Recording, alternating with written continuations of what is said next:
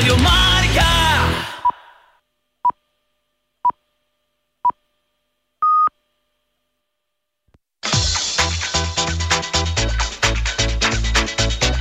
Al límite, con Fernando Soria. Hola, ¿qué tal amigas y amigos oyentes del límite en Radio Marca? Buenas y bueno, y en realidad lluviosas mañanas también, ya que hace un fin de semana, al menos aquí en Madrid, pues eh, de lluvia, de temperaturas más bajas que la semana pasada, pero el buen tiempo llegará de nuevo pronto, así que aprovechemos y aplaudamos la lluvia que es absolutamente necesaria para la vida humana.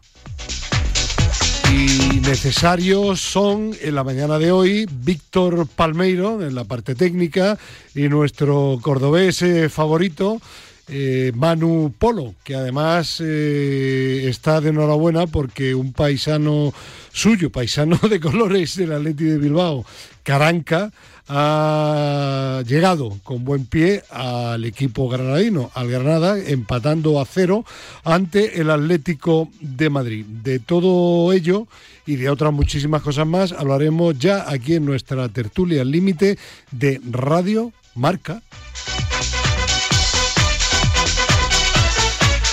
Bueno, primera comunicación telefónica de la mañana. Psicólogo Chema Buceta, ¿qué tal? Buenos días.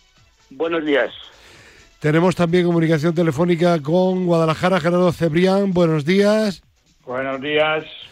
Y hoy tenemos también, inicialmente, tenemos el gran placer de saludar. Chema, no te emociones, que no es el doctor Manonelles. No te emociones, que, que siento como Mm, un, eh, la corriente en tu interior te está ya eh, acalambrando. Levantando, de la silla estaba Claro que sí, pues no. Es don José Luis Llorente. ¿Qué tal? Buenos días. ¿Qué tal? Buenos días. Bueno, pues venga, ahí... Esta sí que es una buena noticia. También, ¿eh? también. Bueno, permitidme que haga una recomendación antes de nada. Sí, venga. ha, ha, estrenado Movistar Plus un informe sobre Mirza Delibasic, el genial jugador del Real Madrid, que caló muchísimo durante su breve estancia en España, eh, pero que luego se convirtió un héroe en la resistencia de Sarajevo. Y la verdad es que el documental es estremecedor, emocionantísimo y merece la pena verlo. Lo he visto, ya lo he visto y me ha gustado mucho, la verdad, lo he visto ya y me ha gustado mucho y tus intervenciones eh, también es, son muy interesantes. Bueno, si te viene, si te viene Llorente, no me lo puedo perder, ¿eh? No, no, él, eh, eh, José Luis es uno de los que participa con otros exjugadores y otras personas que le conocían a, a Mirza Delibasic y la verdad es que es muy muy interesante. Así que yo también lo recomiendo que, que, fin, que los oyentes lo, lo vean. Vale. Eh, por cierto, Joe, que aunque tenía eh, para la afición que no era del Real Madrid, del Ibasic parecía pues un poco desafiante, sin embargo creo recordar que con los compañeros en el equipo era un chico extraordinario, ¿no? No, no, al revés. Él podría ser tachado de frío quizás, de jugador incluso un pelín, eh, un pelín distante, pero era extremadamente educado. De hecho, lo sale lo sale comentando Epi en el documental que era que era un jugador modélico dentro y fuera de la cancha. Era un poco inexpresivo porque es, el tipo de, personas, bueno, de esto Chema igual podría hablarnos en otro momento, eh, que expresa poco las emociones pero que las sufre con mucha intensidad. Sin duda, sin duda. Y luego además yo creo que un chico que has conocido directamente, yo no, pero por lo que he visto en el reportaje, con grandes contradicciones, eh, porque claro, por un lado era un gran deportista, muy atento con los compañeros, pero claro, realmente él se autodestruye como jugador, esa es la realidad. Se, autodestruye por, por su, digamos, por su falta de autocuidado, digamos, ¿no? Fuera de la cancha, ¿no? Y, sí, porque él era, él sufrió, sufría muchísimo con lo que le pasaba y el primer divorcio le destrozó y luego a raíz de eso, pues su vida fue una concatenación de, eh, de desgracias sí de desgracias personales eh, luego injertadas en, en la guerra de, Bosnia no pero ya cuando llega la guerra él como jugador ya está bastante acabado no de hecho cuando Bosnia participa por primera vez en el campeonato de Europa de Alemania, que la historia es muy interesante, cómo van los jugadores, cómo se escapan del país para poder jugar y tal, él ya está de, en el banquillo, es decir, él ni juega, eso es como el no, no, no juega, no. o algo así. Es que él, sufre un ictus, sufre un ictus cuando sale del Real Madrid que le deja inútil para el deporte profesional con una edad jovencísima, debía tener 29 años o algo así, y que no era nada para un genio como él, ¿no? Ya. Eh, Chema, una curiosidad general eh, que afecta al deporte y a todo lo que es arte, ¿no? En definitiva, un gran jugador como era de Ibasic, eh, pues es un artista, ¿no? Dentro de, su deporte, el baloncesto. la, la parte de, de, esa genialidad está relacionada también con la sensibilidad tremenda que dicen que tienen los grandes genios en todas las facetas de la vida.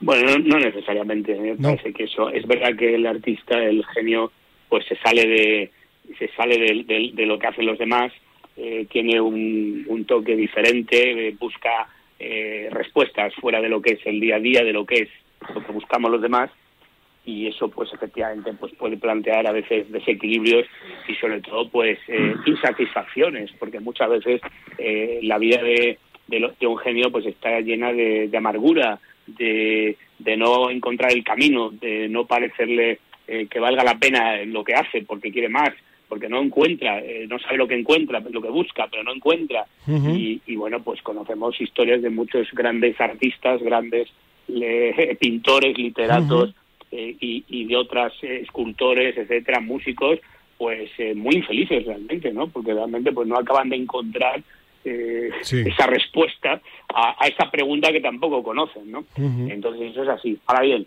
también es verdad que hay muchos otros grandes artistas y genios que tienen una gran disciplina personal, es decir, que no responden a ese patrón, tienen una gran disciplina personal, son muy trabajadores, tienen un gran método y, a partir de ahí pues, eh, pues les llega la inspiración y, en fin, como decía, creo que era Picasso, eh, ojalá que cuando cuando me llegue la inspiración, que, ojalá que cuando llegue la inspiración me pille trabajando, ¿no? porque, porque efectivamente, pues eh, nadie crea sin, sin tener una mínima disciplina de trabajo y de inquietud por buscar cosas, ¿no?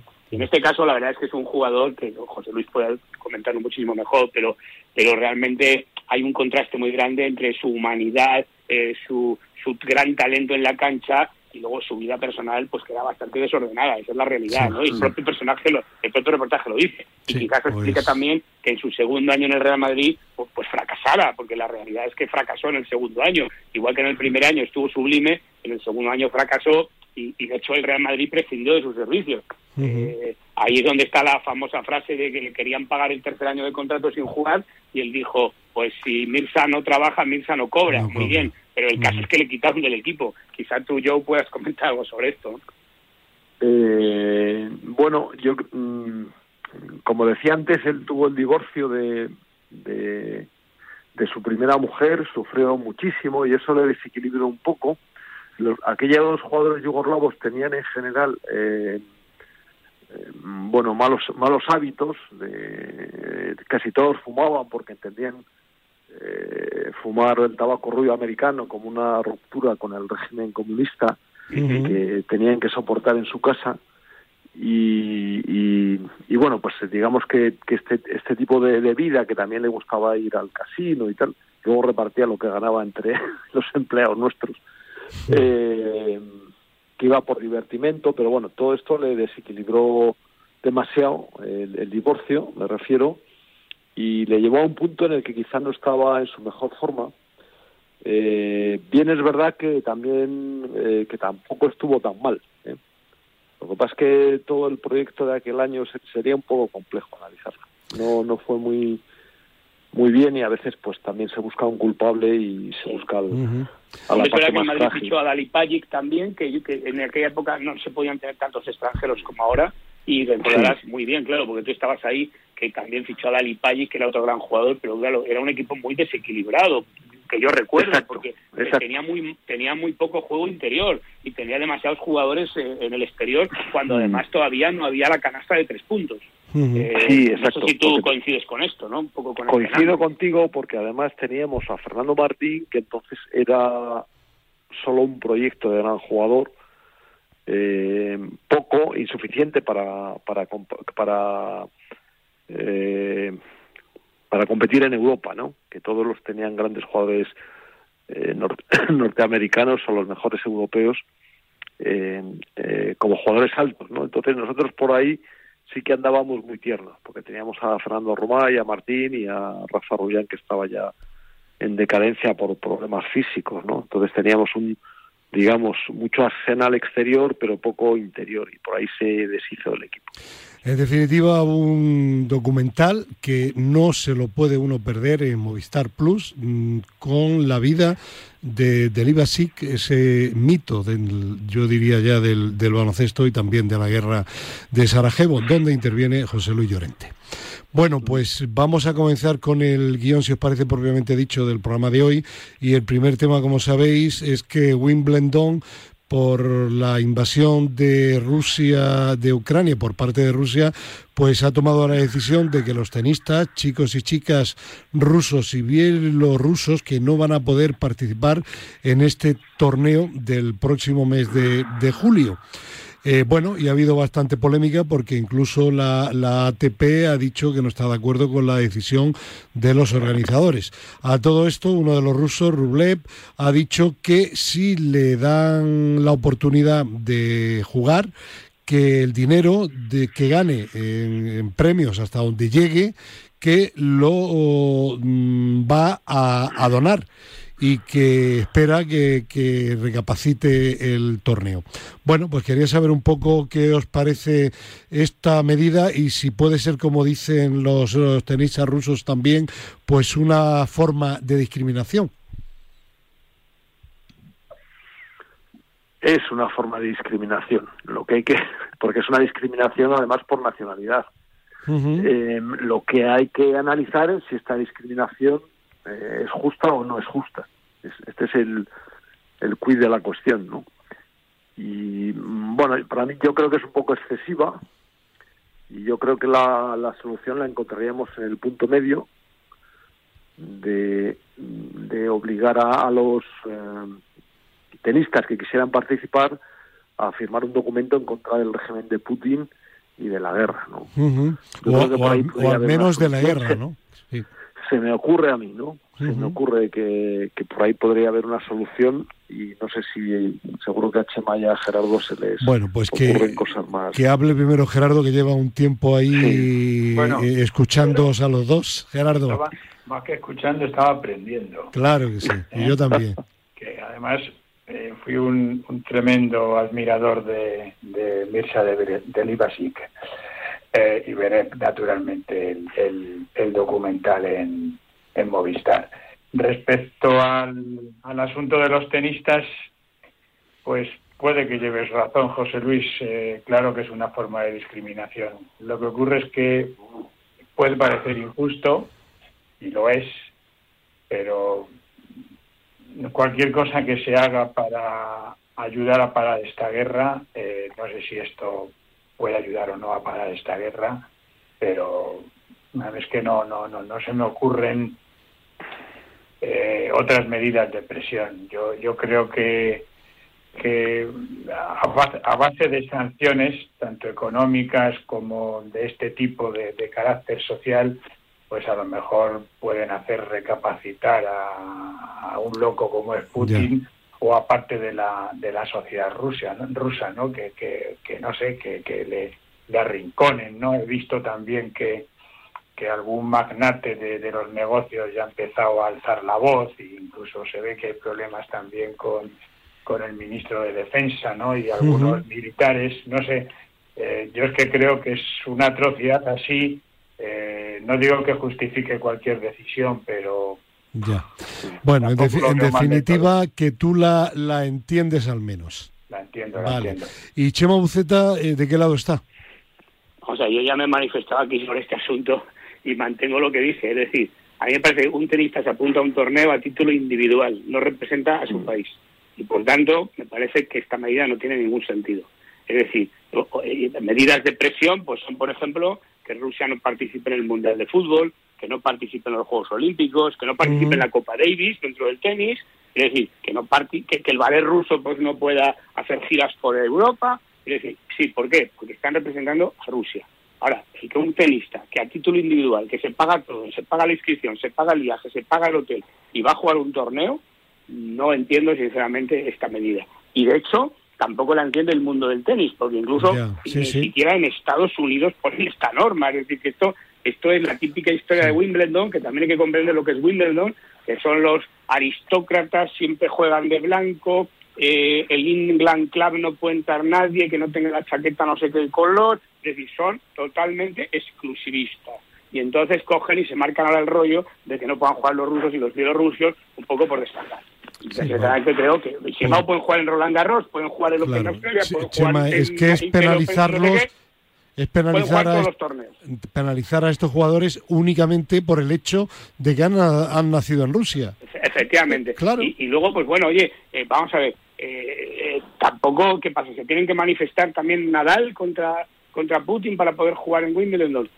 yo creo que, yo creo sinceramente que se trata, se pasan de la raya y yo creo que no tiene mucho sentido, porque además creo que la mayoría de la gente no sabe ni, en Rusia no, no, sabe ni qué es Wimbledon.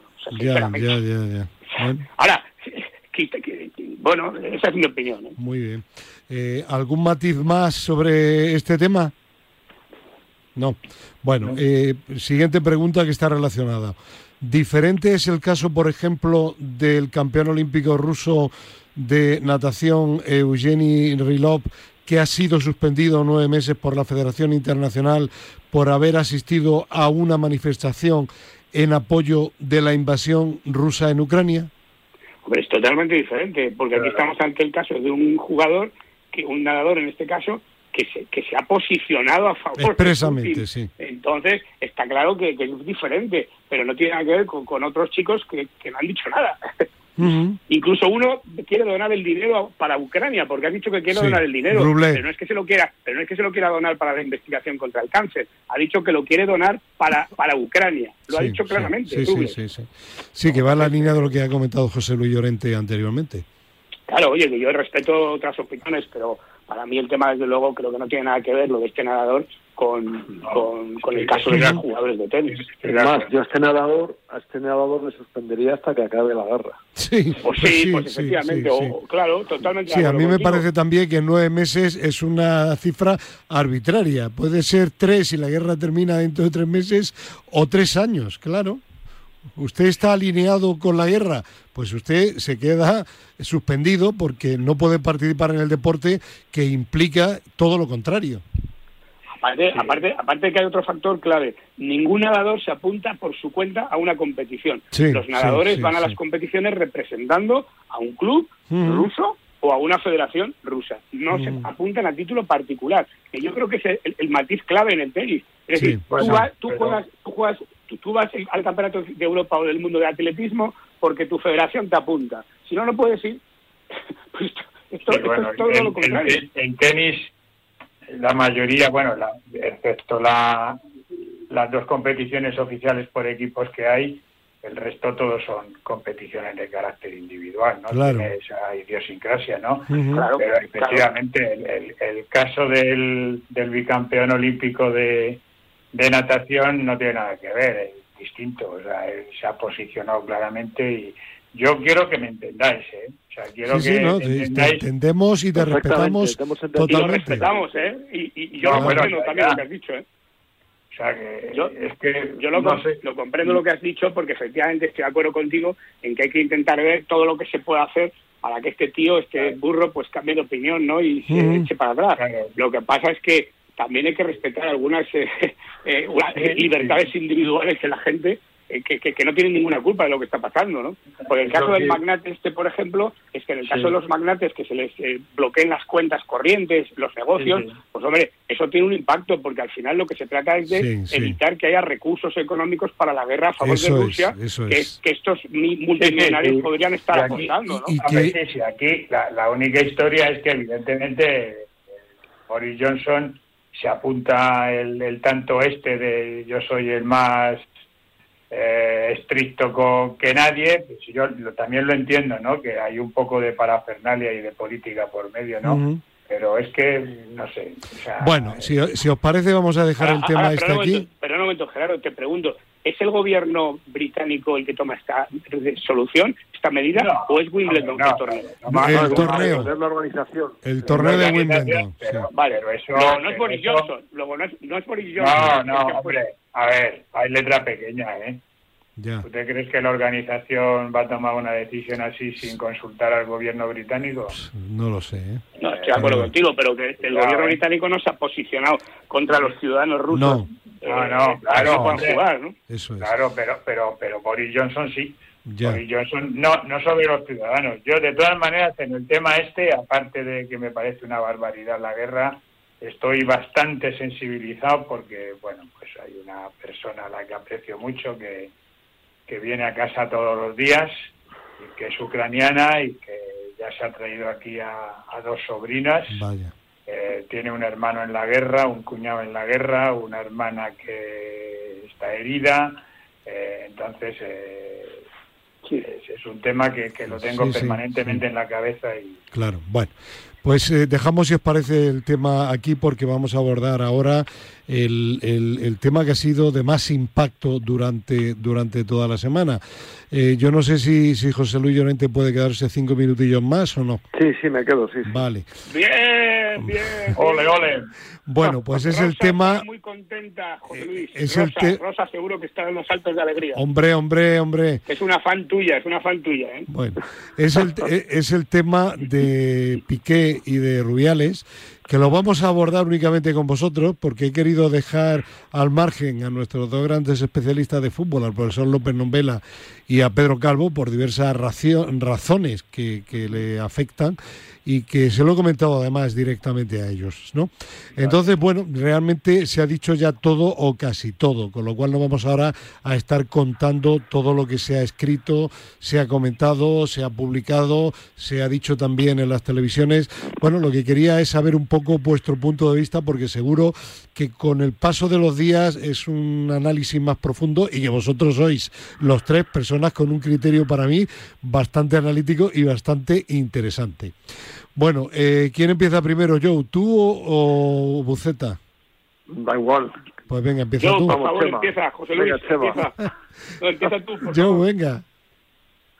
Bueno, la verdad es que el tema tiene muchas aristas y tiene, tiene muchos puntos de vista, eh, muchos, muchos puntos de enfoque, ¿no? Diferentes, ¿no? Eh, entonces, no sé si, si delimitar un poco mejor el, el, asunto, eh, porque si no igual nos perdemos. Eh. Bueno, eh, delimítalo tú en lo que tú consideres más importante, ¿no? Bueno, bueno. Bueno, vamos a ver. empezando por el hecho, por el hecho en sí, hay, Piqué tiene una tiene una agencia que se dedica a organizar eventos y a buscar patrocinadores, todo este tipo de de gestiones relacionadas con la eh, con los grandes con, los grandes eh, con los grandes trofeos eh, deportivos incluso con la creación de algunos nuevos y él ejerce como facilitador como un empleado eh, perdón como un contratado de la Federación para la búsqueda de un patrocinador desde este punto de vista Piqué interviene para conseguir una, una muy buena oferta a la Federación para la celebración de la Supercopa. Eh, bueno, hasta ahí nada, hasta ahí todo es normal, desde mi punto de vista incluso hasta el precio, ¿eh? Porque bueno, al final el, eh, digamos que el, el, digamos que el precio muchas veces lo marca el mercado y bueno, pues parece parece relativamente normal, ¿no? Eh, bien, aquí hay un hecho ya que, que, mm, que entra en el terreno este pantanoso Mm, en el que se está moviendo en el que se está moviendo esta situación eh, que es que hay hay un jugador implicado en, en, un jugador en activo que está interviniendo directamente en las negociaciones que además es parece ser que es la persona más importante de la empresa.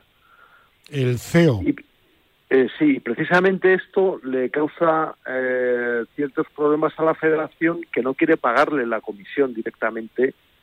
Intuyo que porque, porque entrevé ciertos problemas Y entonces la comisión la paga a Arabia Saudí, algo totalmente inaudito, y que generó algún tipo de tensiones, por lo que se ve, algún tipo de dificultades eh, en la terminación del negocio.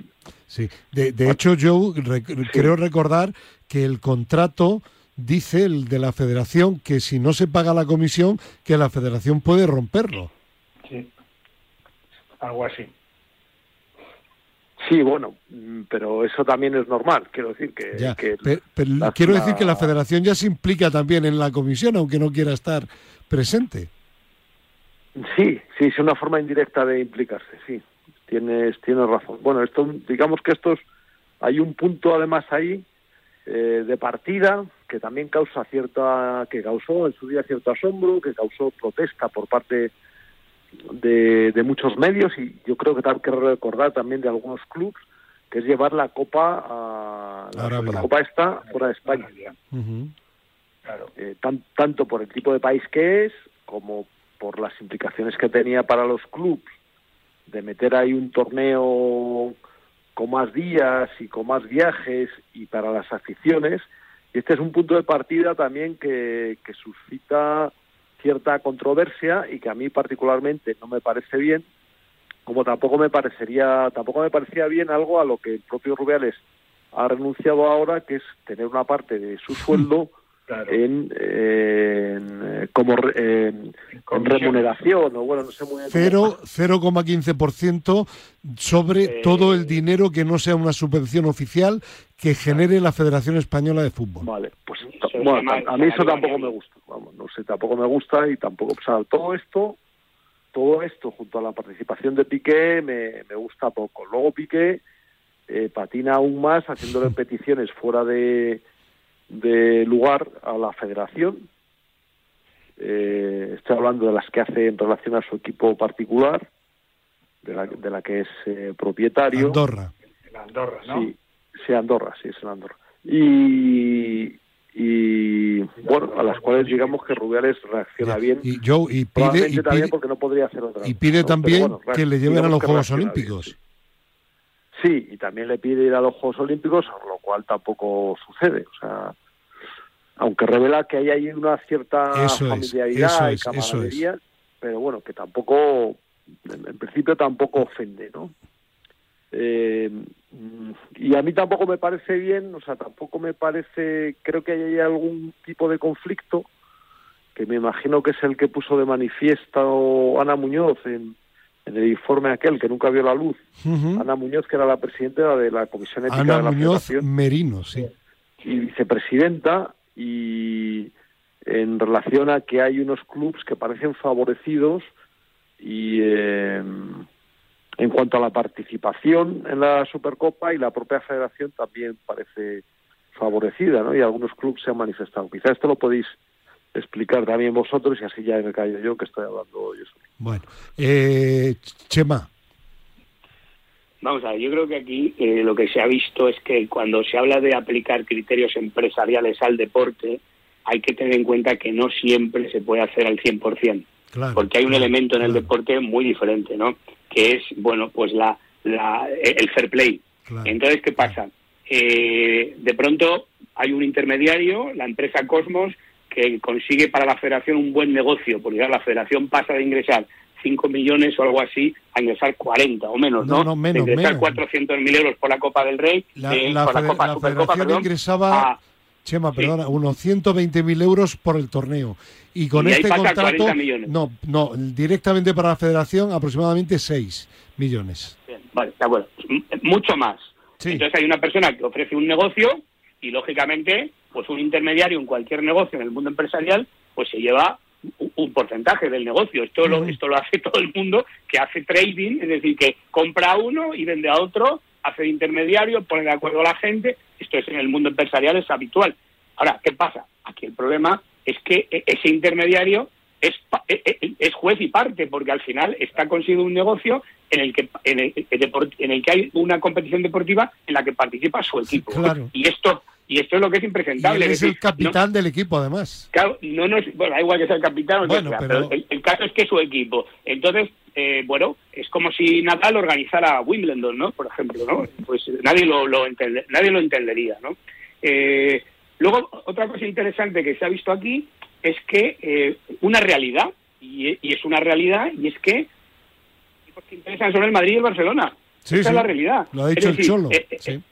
pero no, no, pero es que, es que es la realidad. Es decir, cuando Piqué dice 8 millones para el Barça, 8 para el Madrid, 2 para el otro y uno para el otro, pues hombre, nos puede parecer eh, antideportivo desde el punto de vista de lo que es el deporte, pero desde el punto de vista del negocio es muy claro. Pago más al que vende más. Esto es lógico. Porque si juegan el Madrid y el Barcelona, evidentemente la competición tiene un valor. Y si no, pues tiene otro. Esto no es que yo lo comparta, simplemente lo explico. Porque en el mundo de la empresa sería lo lógico. es decir, eh, no pagas igual por una cosa que por otra. Entonces esto, esto ya, perdón un segundo, esto ya eh, pues eh, desenmascara un poco lo que se quiere ver de que esto es un deporte sano, de que no se cree, de que no, no. Esto es, el fútbol es un negocio en este momento. y, esta es una muestra de que, se ha tratado como un negocio. Que te apuntes sobre lo que acabas de decir ahora mismo, algo importante. Es que además, como el Barcelona y el Real Madrid, como tú bien estás diciendo, son los que traen el dinero o los que atraen el dinero, eso supone además que el señor Rubiales, como ha dicho anteriormente Llorente, ingrese su cuenta corriente por el 0,15% que tiene. Pero es que eso, pero es que aquí este es otro ejemplo de lo que estoy diciendo. Es decir, en, el mundo en el mundo empresarial es habitual en muchos casos que el CEO, el que manda, tiene un sueldo fijo y un sueldo variable. Y el sueldo variable está en función de lo que consigue para la empresa. Luego, si Rubiales consigue más para la empresa, pues es lógico que gane más. Esa es la lógica empresarial. Ahora, vuelvo a decir, esto es un deporte. Entonces, claro, esto aquí no cuadra, y estoy de acuerdo con lo que habéis dicho, porque al final tú no puedes ser el presidente de una federación y, estar y tener intereses particulares en función de los equipos que se clasifican. esto, es ridículo. si van el Madrid y el Barça, me llevo más dinero que si va el, la Real Sociedad y el Valencia. O el Atlético de Madrid. Claro, claro. Entonces, pues esto creo... es verdad que es así, ¿no? Entonces, por eso parece que este va a rectificar y ahora se pondrá un sueldazo fijo, pero evidentemente ese sueldazo pues no tendrá que ver con que se clasifique uno u otro. que el deporte es clave, porque igual que lo de la mujer del César, que lo importante no es que sea honesta, sino que lo parezca, pues aquí pasa lo mismo. igual. Pues esto, este tema pues, pues, bueno, pues, pues canta mucho precisamente por lo que estoy diciendo. pero, termina eh, pero, no, pero no deja de ser un planteamiento empresarial y, un, y, un, y un buen ejemplo de que no todo lo que es criterio empresarial se puede trasladar al deporte. No, de, de hecho, no le pone un consejo de administración en el cargo a Rubiales, le pone la asamblea en votación y en representación de todo el fútbol. Bueno, pero también es verdad que la asamblea, eh, también es verdad que el fútbol español en su conjunto es responsable de esto, porque en definitiva le han dado a Rubiales esta, claro, claro que hay una responsabilidad, pero me refiero que, que hay un código de conducta por emanar el, el, poder que tienes de una asamblea y no de un consejo de administración cuyos dueños hacen lo que les da la gana. Luego estamos un poco en el tema de que somos una empresa, pero sí, pero no, pero qué tal. Y es que es un poco el problema del fútbol, ¿no? Ahora, eh, eh, lo que está claro es que el tema sobre todo pues tiene un matiz ético malo porque claro al final es un, jugador que, que tiene este, eh, trapicheo con el presidente que le dice que quiere a los Juegos Olímpicos es, que yo yo, yo creo que lo, lo realmente grave no es como comentaba Llorente o insinuaba anteriormente el dinero de comisión de Piqué, que es escandalosa la cifra. Eso hasta cierto punto puede ser legal. Lo realmente grave es el trapicheo que hay y que se, se, deduce de las conversaciones y de lo que hablan y hacen entre los dos. Eso para mí es lo realmente grave. Sí, pero, pero vamos a, a, a, mí no me parece mal que la empresa Cosmos cobre el 10%. Si consigue 40 millones, se lleva 4, claro. entra dentro de lo normal. Lo grave no es eso, lo grave es que la empresa Cosmos sea de Piqué. Ya, ya, ya, claro. Esto es lo grave. Gerardo. Y no, se lleva, y no se lleva el 10%, ¿eh? Se lleva bastante más. Se lleva 4, ¿no? A mí me molesta. 4 millones de cada torneo. Habla Gerardo. Que son 24. A mí me molesta. Bueno, primero, en cuanto a Rubiales, eh, la decisión que toma sobre su sueldo, pues mira, tarde, mal y nunca. O sea, ya el, en este caso el rectificar no es de sabios. lo ha hecho por, por intentar lavarse más. Claro, Gerardo, es que esto es como el que defraudó a Hacienda y dice, bueno, pero yo ya no voy a defraudar más. Bueno, después, eh, me molesta el, el tono de colegueo. Eh, el Jerry, Ruby, oye, hazme este favor, eh, que a este le damos ocho, yo me quedo con otros ocho, tú te llevas tanto, eh, a los demás les da palo, o sea, otro tremendo.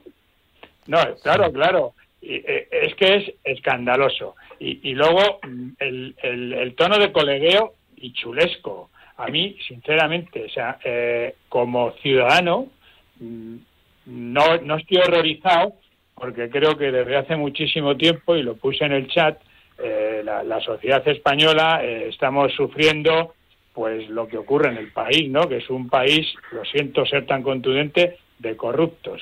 Y, y, y el fútbol. Bueno, pues no tampoco, no tampoco, yo no estoy de acuerdo, Gerardo. Pues, bueno, pues, pues lo siento. No yo, un país de corruptos. Hay lo llevamos demostrando, lo llevamos demostrando desde, desde que conquistamos, desde que descubrimos América. Sí, sí, pero ahora no, no, no, gastando el dinero. El, sí, bueno, aquí quizá Gerardo no es no es tanto corrupción. Sí, sí, para mí eh, sí, para mí para mí un señor según lo que entiendas por la palabra corrupción. Sí, sí, lo que sí es, en todo caso es trapicheo, compadreo. pero para mí sí es corrupción, o sea, falta de ética. a ver, Gerardo, nosotros cumplimos los estándares de una democracia y los hemos estado cumpliendo hasta, hasta hace bien poco. Estábamos entre los países más eh, democráticamente puros del mundo, digamos. ¿no? Sí, sí, sí. Eso, no implica, eso no implica que de vez en cuando aparezca como aparece en Alemania, que han aparecido escándalos, eh, yo que sé, de la Volkswagen o con los, eh, ¿cómo se llaman? Los fertilizantes agrícolas. José Luis, José Luis, nada comparado con este país. desde mi punto de vista, ¿eh? estoy hablando, estoy hablando de Europa, ¿eh? De Europa. Estoy hablando yo, de. creo que exageras. Gerardo está hoy drástico. No, no, no. Yo me, yo creo que, que me quedo corto, ¿eh? o sea, y además me da lo mismo que la corrupción venga por las siglas del PP que por las siglas del PSOE. Eh, pero mm, lo siento. Y luego además lo, lamento mucho lo que estoy diciendo, pero es lo que pienso. Y luego además veo cierta complicidad también en la justicia. Ya. O sea, eh, lo siento. Entonces, el, el vamos, fútbol. vamos a terminar este tema, anda, Gerardo. Bueno, pues lo que quiero decir es que el fútbol no está al margen de esto. Vale. Eh, me, me, permitís para terminar, Sabo, que queráis añadir algo más? Que por supuesto el micrófono está abierto, mm. que os haga un par de preguntas. Eh, bueno, y que conteste quien, quien considere, ¿no? Eh, oportuno. Eh, la, la primera es sobre, sobre Piqué. Eh, Piqué tiene un contrato del Barcelona de 34 millones de euros al año. Bueno, lo que tiene tal. Yo no entro que sea mucho ni poco. Yo lo que digo es, eh, eh, el Barcelona no tendría que decir algo de esto, porque eh, como un jugador que, que gana tanto dinero no debería estar mucho más implicado en el club que le está pagando y, olvidarse de todas estas cosas como ahora el escándalo que ha habido y es quieras que no, el otro día se lesionaba en el partido, ¿no? Es decir, vamos a ver, vamos al director. Sí. El que manda en el Barcelona es Piqué. Ya, bueno, vale, vale, vale. Pero, es que la realidad, mira, Ya, pero Chema, si tú fueras entrenador del Barcelona, ¿tú, qué, ¿tú qué pensarías? ¿Qué harías? No, pues, pues, hombre, si fuera entrenador del Barcelona, me llevaría muy bien con Piqué, porque si no tengo los días contados para empezar.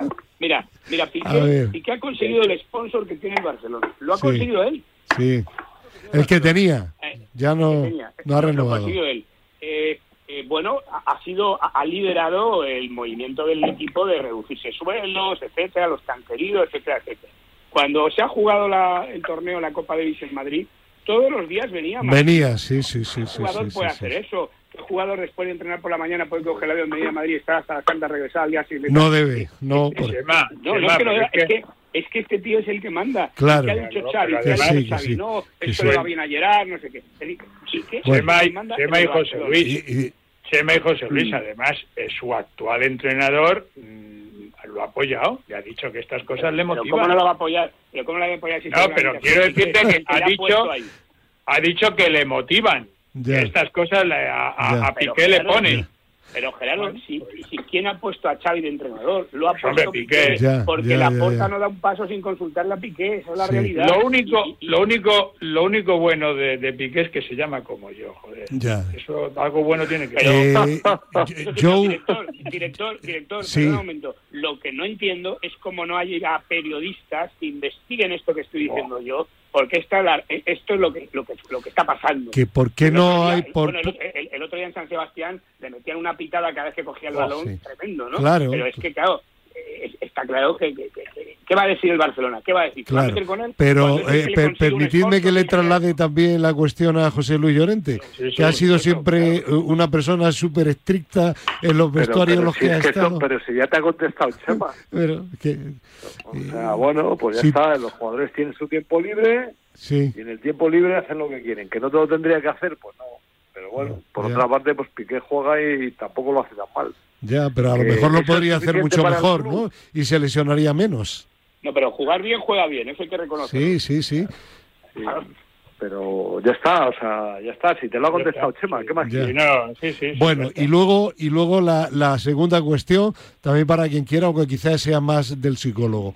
Eh, a, a- a- Eh, a mí, sobre todo, como, como ciudadano, que creo que soy normal, me- me- eh, escuchando a uno y a otro, aparte del tono, como decía Gerardo, el compadreo y tal, que no suena bien, pero a mí me da la impresión de que estos dos señores, como otros muchos que habéis conocido, sin duda, y que yo he conocido también, están en un mundo de Yupi absolutamente irreal.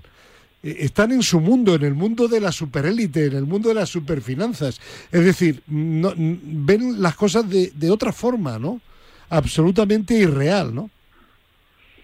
No sé qué es irreal, real es puesto que existe ese mundo. Sí, hombre, ya, pero quiero decirte que, que no están en el mundo cuando se dice si este político no está... eh, Pero no- vamos al director, si ganas 34 millones de euros al año, pues está claro que estás en un mundo Bueno, distinto. 34 del y comisiones 50.000 aparte. ¿eh? Y Esto- comisiones. Esto, es obvio, ¿no? O sea, claro. ¿Qué, qué, qué- qué- qué te Vale. diga? ¿Y Oye. qué? ¿Pero a dónde vas? Es que no sé a dónde vas. con bueno, Fernando, que, que yo ya Vale. que me tengo que ir. Joe, que muchísimas mano y gracias. me coges el brazo. Venga. Un fuerte abrazo. Un abrazo. Yo, yo. Eh, Chema. Eh, por lo que hablabas anteriormente, eh, no creas tú, no creas tú que, que el presidente va a tener ahora que subirse el sueldo mucho. ¿Sabes tú lo que lo que ha cobrado el año pasado Rubiales de la Federación? Pues no. Eh, Un millón de euros, por ejemplo. en euros, 634.518. Pero es que, pero es que te Pero- a pero- pero es que espera, es que- espera, espera pero, que- pero, pero, perdóname, te parecerá mucho, pero no lo es para un Que- tío que mueve lo que, Que mueve. yo no digo que sea mucho o poco, digo, digo que sobraba para mí el, el 0,0,15% Pero vamos a ver, con esto. ¿cuánto, vamos a ver, ¿cuánto gana el entrenador que menos gana de primera división? Ya. Eh, el Dime, que- el que- ¿cuánto gana cuánto gana Un- el jugador del Real Madrid? Sí, que no pero juega la nunca? federación no es un club totalmente No, no, no, privado. no, no, perdona, pero tiene muchos fondos Bueno. privados, porque aquí se ha dicho, no, el dinero público y tal. Vale. La Federación No. de Fútbol tiene muy poco dinero Vale. público. Es más, No. lo que hace es No. repartir dinero entre, entre otros deportes. Ya. Esa es la No realidad. tiene, no Entonces, tiene. De hecho, no tiene dinero público. Claro, claro, por Bueno, eso te digo. Lo- pero, lo, lo- lo que Chema- hace- lo- lo- lo que, perdona, director, déjame hablar que me estás Si- si es que interrumpiendo. te- por no me dejas terminar tú a mí. Es que cobra más dinero perdona. por otra parte. Pero vamos a ver, que, que, que el, que el presidente te podrá caer mejor o peor. Que no. Eh, eh, no estamos de acuerdo con, con el tono, lo que dice Gerardo, lo suscribo Vale. totalmente lo que ha dicho. Pero que gane 600.000 euros un altísimo directivo como él en una federación, yo creo que eh, eh, A- en un a- a- entorno a que es el fútbol profesional, perdona, en un entorno que es el fútbol profesional, donde el, el- el más matado gana un pastor. Pero es que la federación no es fútbol profesional. Gerardo, tú que has ¿cuánto- estado pero cuál 40 es- años en una federación? pero ¿cuál es el presupuesto de la federación? ¿Cuál es el 130 presupuesto de la millones de euros. Ah, y, y- y no es lógico que el, el, el- No, el, el que no. más manda gane para 600.000? mí, para mí, no. ¿Por qué? Porque eh, es un señor que le han elegido, que está por votación, que tiene que vivir y que tiene que vivir bien, pero que hay en el fútbol, como en otros deportes, hay muchas necesidades y a mí me parece un sueldo que está fuera de Pero mercado. vamos a ver, los mismos que le han elegido son los que han aceptado Claro, ese claro, son, son copartícipes. Luego, entonces, ¿por, por qué? Porque quieren a un tío muy bien pagado precisamente para que para que hacer pa- cosas y, y repartir el y que dinero. les da, Mira, y que ahí- les da. ¿Sabes cuánto tiene aparte por ser mm, directivo de UEFA? Bueno, sí, esas, esas son otras cuestiones No, también. tía, otra cuestión, cobran- pero, Cobran dietas. pero que sí, eso no es culpa de él. Es culpa de la UEFA. Fernando, es decir, le puedes le, le puedes pillar porque es un macarra, porque se- por el lenguaje, por el tono, lo chulesco, todo lo que ha dicho Gerardo, que estoy totalmente de acuerdo. Ahora, porque gana mucho, pues hombre, No. evidentemente es muchísimo dinero, pero es que está en un entorno en, en el que se mueve ese Chema, dinero, lo que, lo que quiero decir, de UEFA ha ganado 250.000 euros y aparte dietas. Lo que quiero decir es que un señor que tiene garantizado casi un millón de euros al año, lo del 0,015% sobra y eso mm, me parece feo. vale, muy bien, ¿Por qué pero ya está, innecesario? bueno, pero, no, pero, bueno, pero ese es es pero- in- pero ese es el acuerdo, pero es el acuerdo que han llegado y además, y inmoral. además, él, y- y además él también ha explicado, la Federación ha multiplicado sus ingresos desde que está él. Esa No, es la realidad. no, a mí no este es tipo no me cierto. cae, no, No no me es cae cierto. particularmente bien. No es cierto que los haya. La federación cuando más ha ingresado ha sido en la época que fue campeona del mundo. Claro. Y eso es demostrable. quedas- No, no La- está que quedas campeón del mundo, quedas campeón del mundo y te vienen más cosas. Esto es obvio, claro. Claro. Ya, Vamos, bueno, pero- que- y el pero- mérito pero- es de él. Pero eso no, eso no, te da derecho, eso no te da derecho a mentir. Eh, o sea, él cuando dice eh, somos la federación que más, el, el momento en el que más dinero hemos generado, evidentemente es mentira. Eh, De acuerdo. ese es el problema, De el problema de las medias verdades siempre. El, De acuerdo, el único punto aquí por el que, que por el que se puede salvar es que desde hace años, como sabéis, la Federación de Fútbol renunció Sí, eh, al sí. dinero del Consejo Superior de Deportes, pero lo hizo muy cucamente. ¿Por qué? Claro. Porque evidentemente si el, el Estado te da dinero, luego te fiscaliza y luego te Claro. hace auditorías. Entonces la mejor manera de que no te las haga es no recibiendo dinero. Ujú. Eh, Vale. Bueno, esa es la Cosa que los demás no se pueden, cosa que los demás no se Claro, pueden permitir. claro, la, la Federación de Atletismo, por ejemplo, no puede eh, a- ayer, claro. ayer, ayer sábado celebró su asamblea y ha presentado un presupuesto de 14,6 millones de euros, que es eh, un, un 10 menos de un, o sea, un 10% del montante total de la Federación de, Española de Fútbol.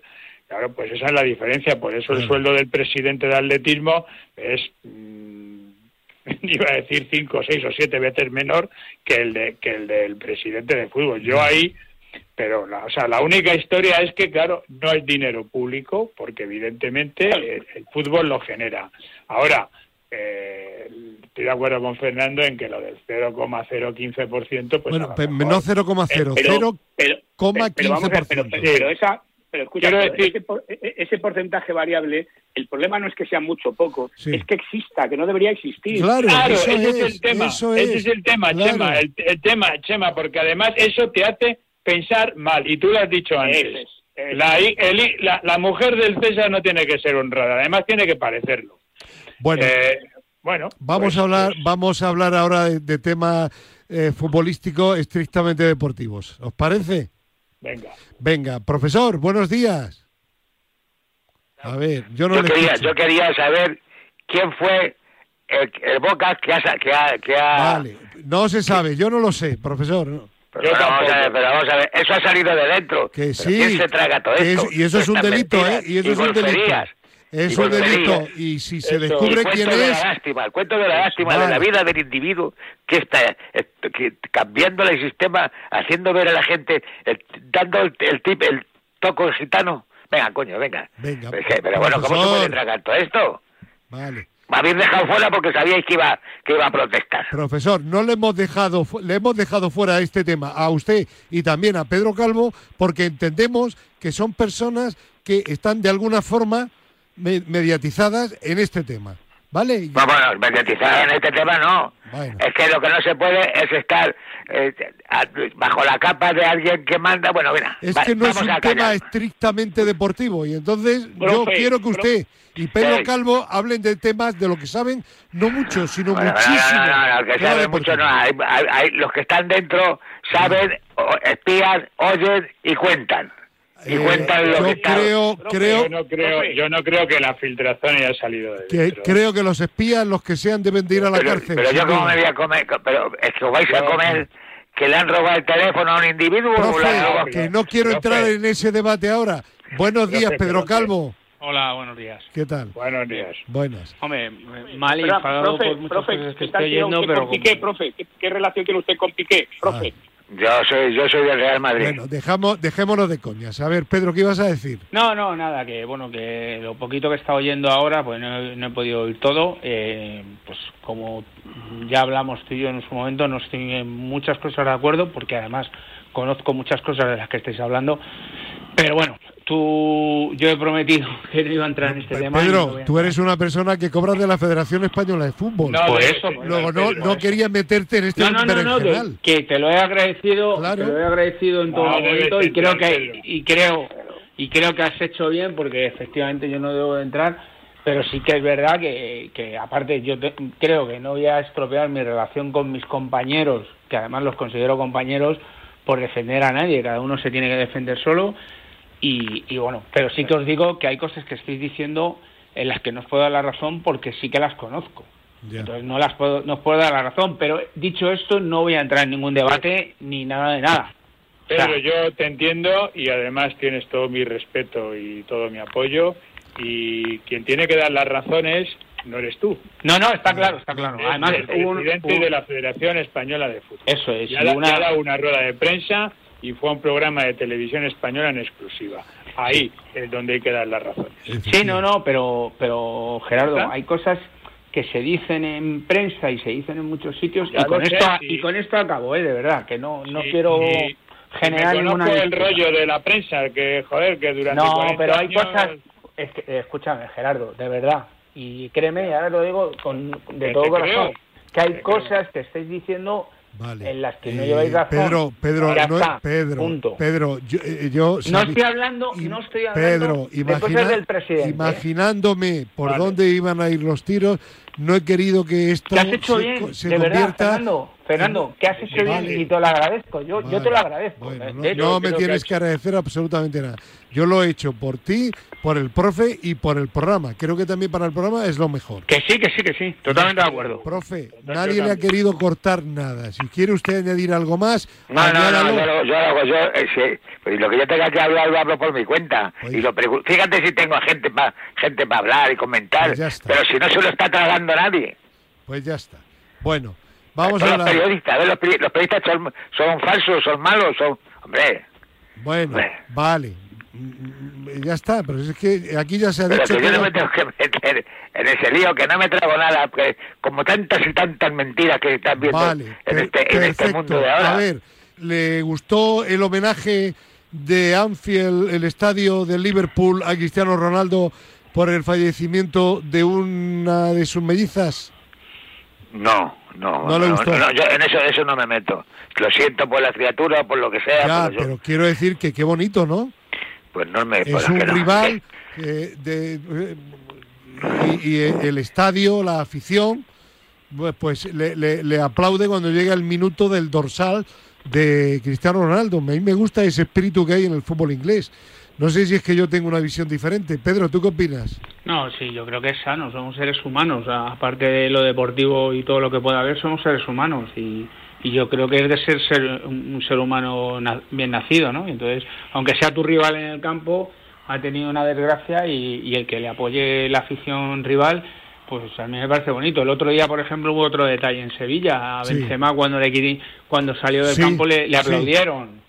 O sea, por el partido que hizo. Pues a mí esas cosas me parecen bonito. Ahora se estaba hablando, creo que estos días se ha estado hablando de que si el Madrid queda campeón y llega al Metropolitano, el Atleti le debería hacer el pasillo. Pues yo creo que sí, porque eso es el espíritu deportivo, ¿no? Uh -huh. Entonces, mmm, yo creo que todas estas cosas fortalecen un, un poco este deporte que está claro, tan claro.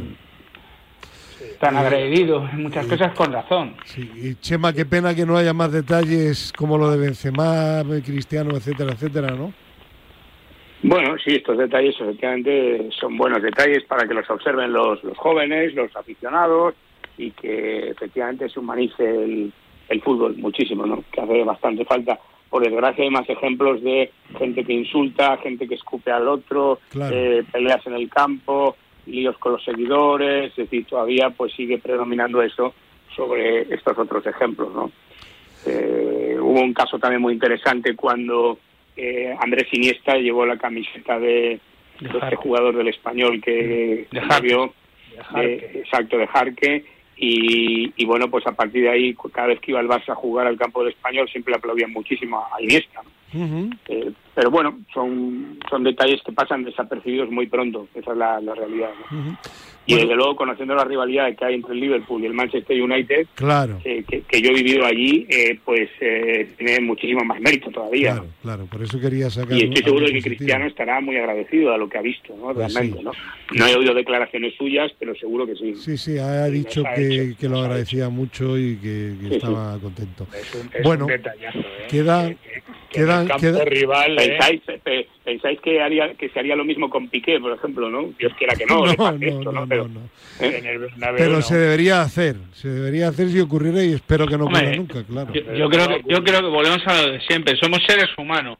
Claro. Y, Ya. y- y al final deberíamos de, de extrapolar muchas cosas en el ámbito humano. En otras cosas no, pero en el ámbito humano yo entiendo que deberíamos hacerlo. Eh, bueno, quedan cinco minutos y para que Oye, no- pensáis ya que quedan cinco minutos. Primero decir que, que hoy yo me voy corriendo porque hoy es el maratón de Madrid Sí. y no, por desgracia yo no puedo correr porque estoy convaleciente todavía, Sí. pero corre mi hijo, así que voy a seguirle por, por todo Vale. Madrid. eh, eh, no, no, yo, no quiere los cuatro, los cuatro minutos y medio que quedan es para hablar del Atlético de Madrid, Ah, perdón, perdón, perdón. Vale, pues, claro. el Atlético de Madrid, pues mira, ¿qué quieres que diga? Que es un desastre. Ya, no, pero yo quería decir por lo Chema, por lo que tú dijiste el otro día en el chat, que sí que el Atlético fue un desastre, pero hombre, eh, también reconoce que el Granada no fue tan malo como los partidos anteriores. Vamos a ver, vamos a ver. El Granada, el, el Granada es un petardo. O sea, perdona que te diga. Ha mejorado, Con, ha con- mejorado. con- con todos mis respetos, con todos mis respetos, es lo que es. Y, y a ver si Aitor tiene un poquito de suerte y salva al equipo. Que menudo lío metido. Caranca, Pero bueno, entiendo, tío, sí. entiendo que entiendo que haya entrado ahí porque es una persona que quiere entrenar y, y tiene que meterse a entrenar. Pero vamos, es que el Granada, sinceramente, hizo todo lo que pudo. Evidentemente, sacó el máximo de lo que puede hacer. Pero es que no puede ser que el Atleti eh, tire a gol menos que el Granada, que jugaba atrás. Es decir, es imposible. Y lo que no entiendo, a ver qué decir los que entendéis, ¿por qué juega sin delantero centro? ¿por qué juega Eh, sin delantero centro? eh, No Chema, tres centrales tuvo el Atlético de Madrid. Claro, pero no me extraña, claro, no, no, claro, pues no le. Granada. Claro. Profesor, respóndale a Buceta. No, yo ya lo estuve viendo. ¿Y qué? ¿Para responderle a Buceta? Pero que le, pero le responda, ¿qué le voy a responder a Buceta? ¿Lleva razón Buceta o no? Tendrá su punto de vista, como lo ¿Usted no yo. está de acuerdo? No, yo no, yo, no, yo no he dicho que no estoy de acuerdo con el señor Buceta. Ya, usted no opina. Y a- al señor Buceta le tengo mucho respeto. Vale. Y yo a usted también, profe, por eso... Porque habla muy bien, es psicólogo y pone las cosas en su sitio. Bueno, Y eh, además es un hombre que ha debutado en televisión sí, y yo, esa ya, me cae, las figuras me caen. Eso es lo peor, profe, eso es lo peor. ya. No me diga. Pero bueno, de Bueno, todas formas, de formas, Pedro, ¿qué opinas tú del Atleti? ¿Qué, qué opinas? Di algo, pues, no sé... eso. A mí no me han preguntado. no te íbamos a No, no, te preguntar pregunto ahora, yo, hombre. te pregunto yo, ya que el director no te pregunta. No. Por aclamación, además. Yo creo, yo estuve hablando con Fernando, le expliqué lo que pensaba del tema del Granada, porque Fernando me, me decía un poco lo que estaba comentando ahora y, y yo creo que el Granada no hizo tanto. Sí es verdad que estuvo un poco más equilibrado Un que otros poquito, partidos, pero el, el Atlético de Madrid cuando atacaba llegaba a la portería de Granada como quería. ¿Cuál es el problema? Pues que las cosas de del míster, que bueno, que hay veces que, que no son entendibles, o sea, saca un chiquito joven, y siempre estamos con los jóvenes en el medio campo, que lo único que el chaval tenía más miedo que vergüenza, lo último, lo único que hacía era darle el balón al de al lado. Pero que es su hijo, ¿no? No, No, no, no, no. Serrano. A Javi Serrano. Ah, Sí. vale, vale, vale. Y no mete, sí. y no Me mete un delantero. Y no mete un delantero, mete a correr a Griezmann ahí de falsos delanteros y el Atleti no más que hacía llegar por banda, sacar centros al área y no remataba a nadie. Claro, Entonces, claro, así, no, no puedes meter goles. Y cuando sacas a los delanteros, pues ya es tarde. Efectivamente, cuando sacas a los delanteros generas ocasiones, una de ellas al palo, etcétera, pero, pero al final el Atlético de Madrid, lo, si lo vimos con el United, si al Real Madrid le caen las cinco ocasiones que le cayeron al Atlético de Madrid en el segundo tiempo con el United, la- el Madrid está a la final de la Champions. Sí, O sí, está seguro, claro, seguro. está claro. Con el City dices, ¿no? Pues sí, con el City. Claro, claro. Sí. ¿Tenemos Champions la semana que viene? Sí, ¿Esta el martes. esa mañana? El martes, ¿Ah, sí? el martes. El martes. Juegan los dos equipos No, Pues- el miércoles juega eh, creo que el, el Villarreal. y el martes el Real Madrid. Y el martes el Madrid. Real el miércoles. Ya, ya, ya. Bueno, bueno. Y estoy de acuerdo con lo que ha dicho Pedro, efectivamente. O sea, si llegas por, lo- por los lados, centras al área y no tienes quien remata, pues Ya. ahórrate el centro. Y el, Que no y el vale Granada, nada. y el Granada por, pues, por desgracia a mí, la verdad es que me gustó poco. Lo único que sí que le doy la razón a Fernando, que sí que le vi mucho más Que ya equilibrado. está por lo menos colocado en el campo. Eso es, mucho Claro. más equilibrado, pero pero no le vi nada de, de que hiciera nada. No, no, no, no. Lo- si ya lo he dicho yo, que no De estuvo hecho, tan mal. cualquier jugada que hubiera entrado del Atlético de Madrid, el Granada hubiera perdido el partido porque no hubiera levantado el partido. Seguro, seguro. En eso estoy de. Director no le va a votar este año, ¿no? Como mejor equipo de, de la No, de la- quizá como peor. Este año como peor. Yo no tengo problema, ¿eh? Vale. Bueno, que hay que terminar. Que un beso para Rosa. Sí, besazo, Rosa. Oye, suerte para tu hijo. Sí. Suerte para el hijo de Chema. Profe, un abrazo, que le queremos. Adiós. Adiós. Hasta luego. Que se me olvidaba que hoy a las 9 y 35 de la mañana en Telemadrid, Madrid se mueve. No se lo pierdan. Adiós.